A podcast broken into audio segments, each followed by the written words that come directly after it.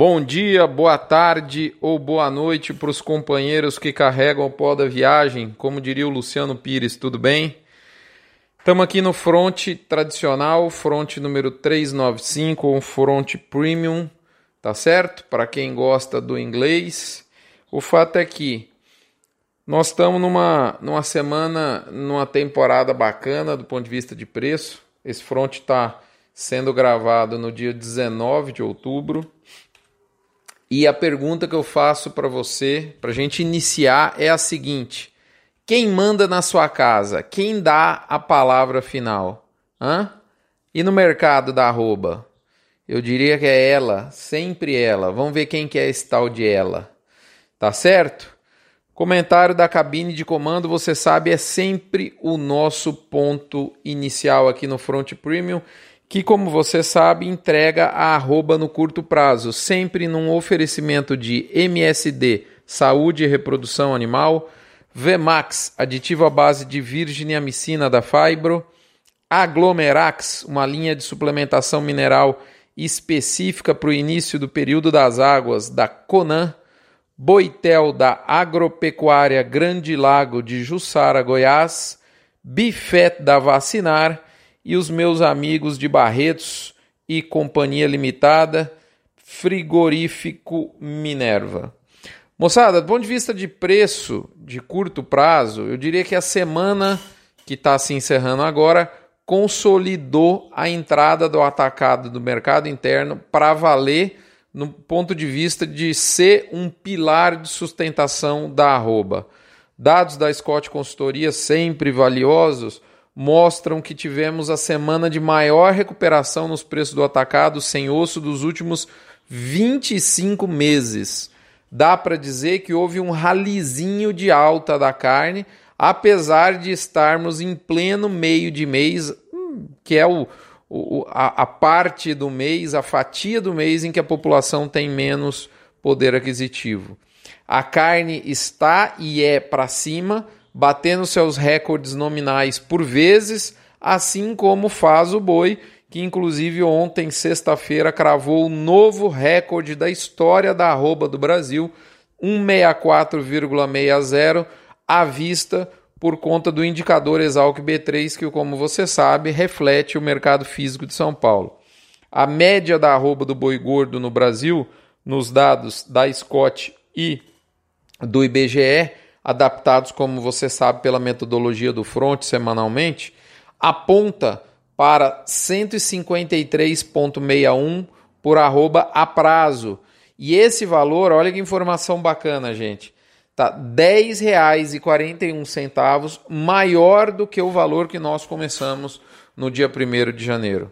Nós estamos na décima semana, décima segunda semana seguida de aquecimento da arroba nessa nossa trajetória auspiciosa que vem desde 1 de agosto. A bolsa retornou nas suas máximas cotações que havia sinalizado para outubro de 2019, né? E renovou também é, as suas máximas de preço tanto para novembro como também para toda a curva de 2020. Só para vocês terem uma ideia, outubro de 2020 namora com 182 por arroba. A exportação, seguindo os números do início desse mês, pode alcançar o maior volume embarcado da história.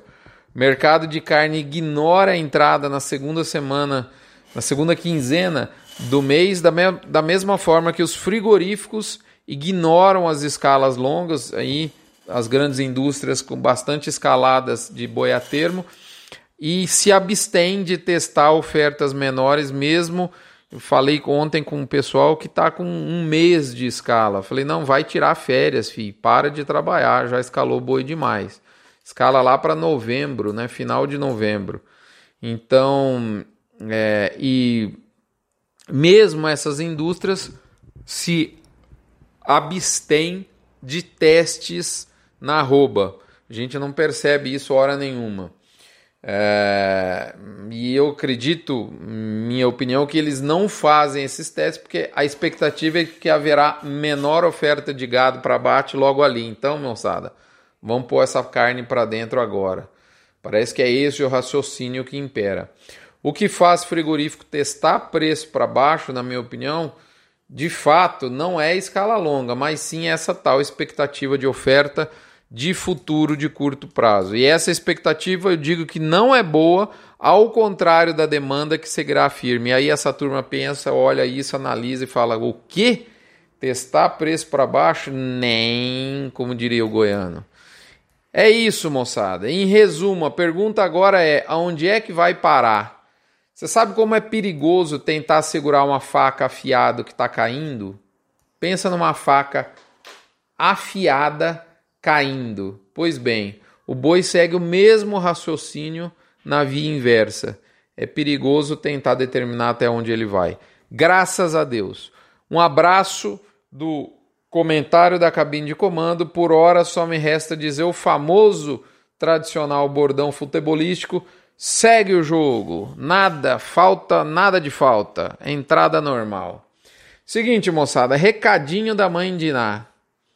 A mãe de Ná veio assim capciosa dessa vez. No momento em que eu lembro para você do gerente de pasto. Olha, des eu tenho certeza que despencou o consumo de suplemento proteico 0,1% se você estava usando esse produto depois de 15 dias das primeiras chuvas. Né? Tenho certeza. Olho atento nisso, monitora isso, alivia fluxo de caixa. Ah, que bacana, não vou comprar sal por uns dias. Mas cuidado, hein? Cuidado. Não é bacana para o boi, numa fase de transição, não correr não, não consumir corretamente um suplemento que está desenhado. Dá uma olhadinha no gerente de pasto, ele tem um software onde você registra toda a suplementação. É bacana para você fazer esse controle. Literalmente fica na palma da sua mão. Recadinho da mãe de Ná, vamos lá. Abre aspas. Tem gente grande por aí que nem acabou. Opa, alô, oi, oi, oi, deu uma falhadinha aqui. O recadinho é tão, ah, é, é tão sinistro que deu até uma falhadinha no microfone aqui, ó. Tem gente grande por aí que nem acabou de comer o primeiro prato e já está mandando preparar o segundo. Entendedores de mercado entenderão. Tá certo? Hã?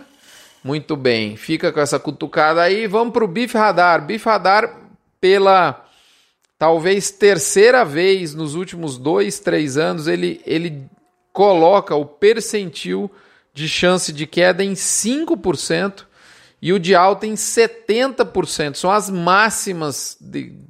Eu nunca coloquei chance de queda menos de 5%, nem máxima, nem alta mais do que 70%. E é exatamente onde nós estamos.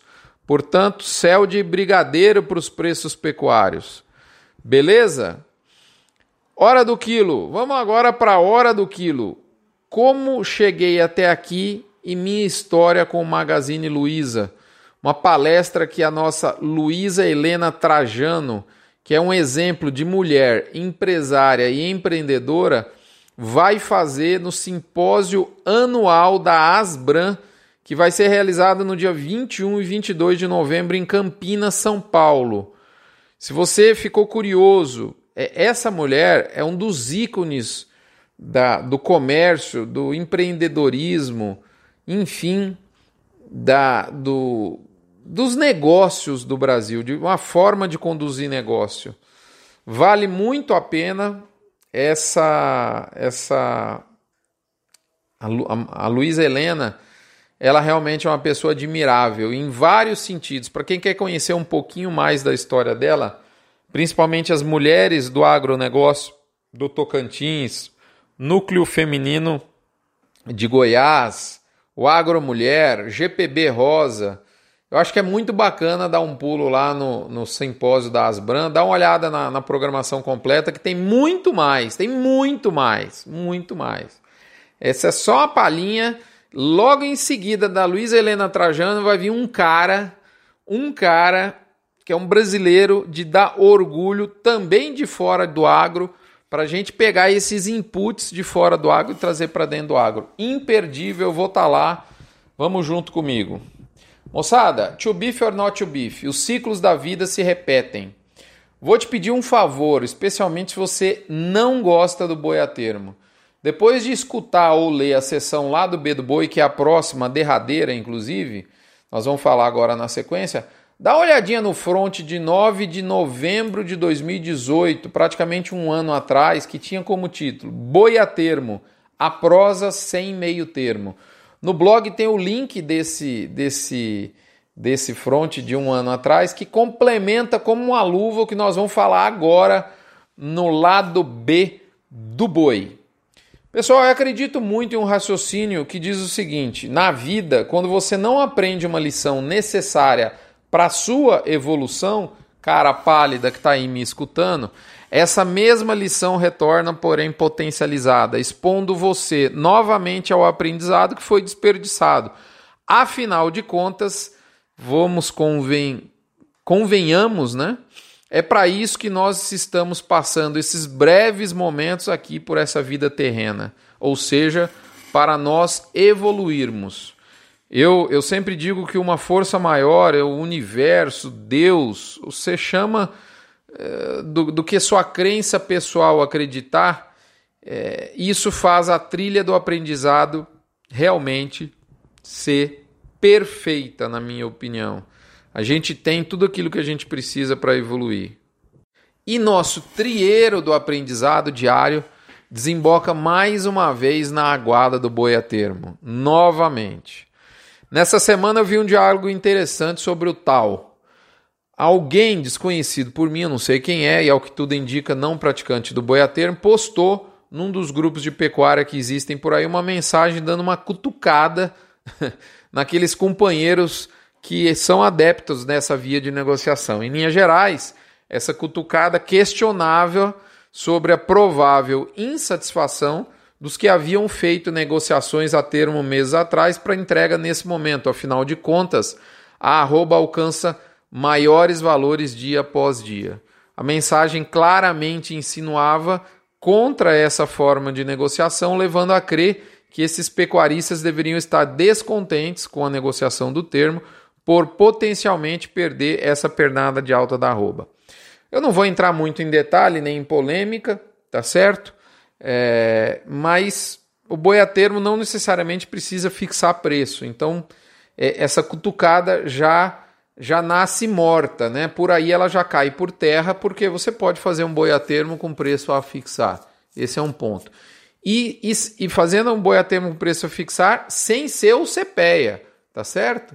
que eu não sou partidário, dá para fazer, às vezes é necessário fazer, mas não é o ideal. Não é isso que eu estou falando. Dá uma olhadinha no link que você vai entender quais são os tipos de boi a termo, a maioria das pessoas desconhece. Né?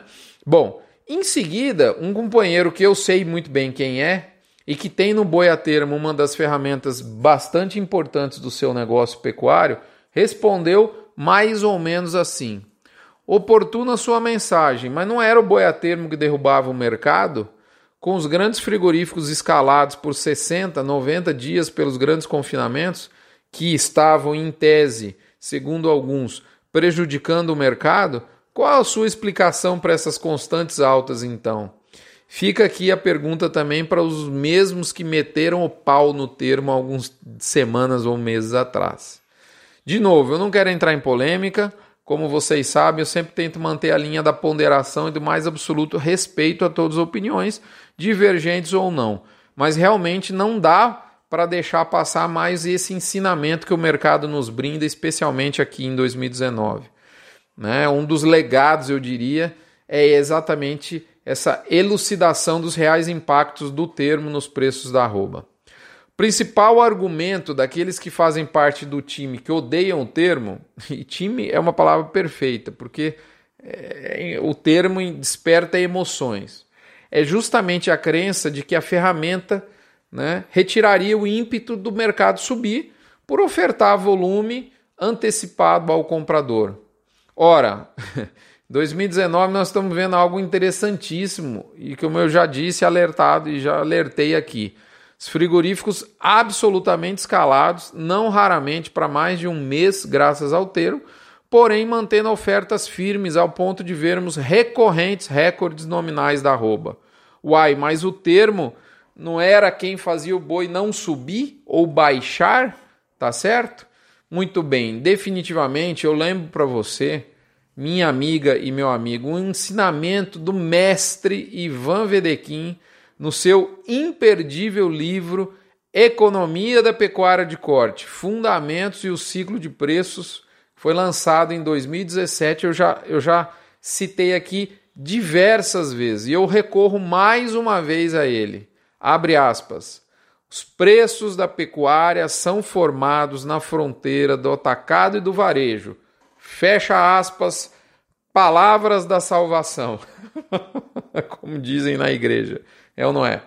E eu acrescentaria humildemente, ousando complementar o excelente raciocínio do Ivan, o seguinte: os preços da pecuária são formados na fronteira do atacado e do varejo, e o melhor clima dessa fronteira ocorre quando há uma pitada do melhor tempero, chamado exportação bombando. É isso que eu completaria nessa frase. E é justamente isso, esse cenário que nós estamos vendo agora. A exportação bombada em volume, potencializada pelo dólar aquecido, ganhou a companhia da recuperação da carne no mercado interno. Isso está de fato avalizando a recuperação do bovino, independente de termos muito termo. E nós temos muito termo. De fato, fica límpido que não é o boi a termo o único definidor de preço, o definidor cabal como muita gente põe todo ano.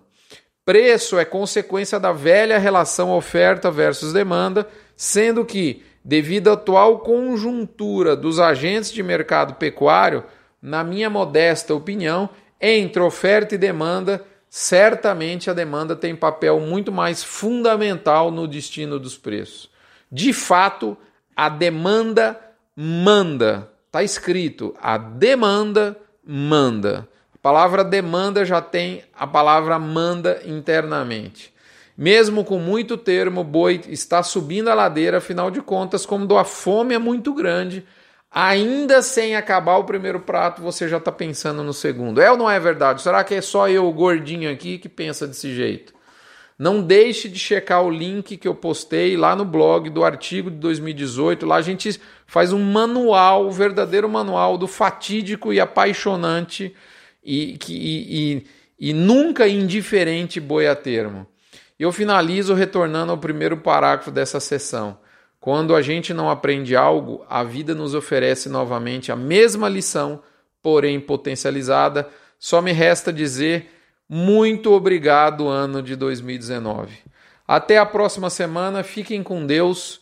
Eu espero vocês por aqui. Lembrando a vocês da campanha do Agro contra o Câncer.